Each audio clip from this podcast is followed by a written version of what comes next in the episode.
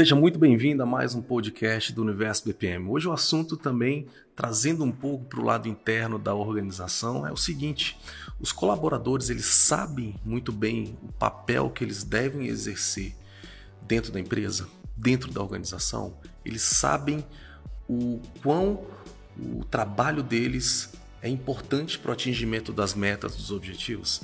Esse assunto que nós vamos tratar aqui hoje.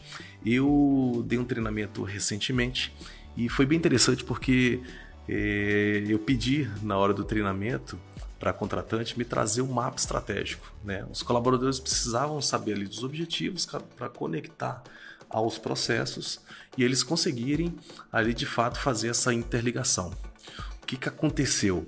É, ela trouxe um mapa plotado numa, numa, numa, numa lona, bem bonito, bem colorido, e a cara de estranheza dos colaboradores foi muito interessante.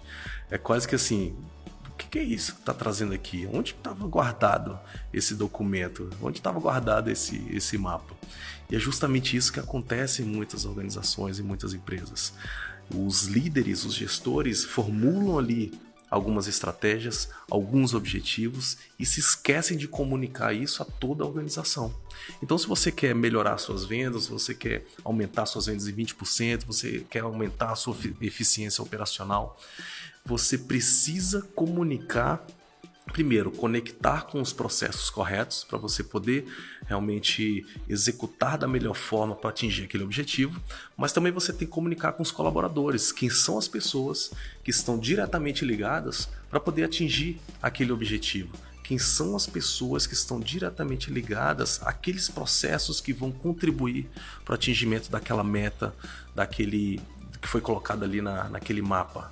Esse é um grande problema das organizações hoje. Eu vejo que existe muita, muito trabalho é, colocado em paredes, muito trabalho para inglês ver, e na verdade o que acontece ali no, na organização no dia a dia é totalmente diferente. Você não consegue ver resultados efetivos dentro de um trabalho que foi estabelecido.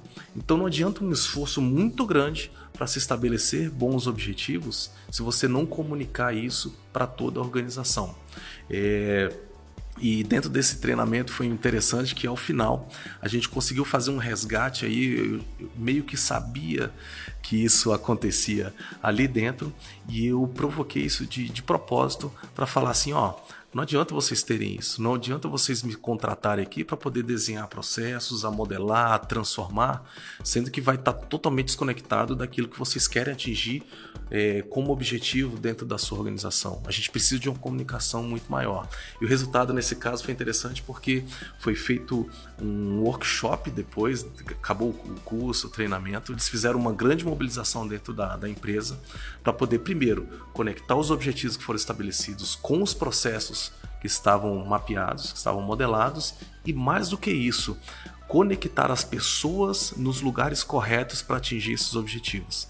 Ou seja, as pessoas chegavam dentro da empresa e elas conseguiam enxergar o valor do seu trabalho e a contribuição que ela estava dando para dentro ali do, da, da, da, empresa. Isso que era o mais interessante. Isso traz engajamento, isso traz motivação, isso pode trazer um, um aumento no desempenho da execução de atividades. Isso pode gerar bonificações, isso pode gerar ali uma competição saudável, mas todo mundo está na mesma página, todo mundo está na mesma linha, tá? Hoje o nosso podcast ele foi sobre isso, é mais do que uma reflexão para que você entenda sim para onde você está indo, mas você tem que saber como que você deve chegar e quem são as pessoas que vão te ajudar a executar esses melhores processos para atingir esses objetivos.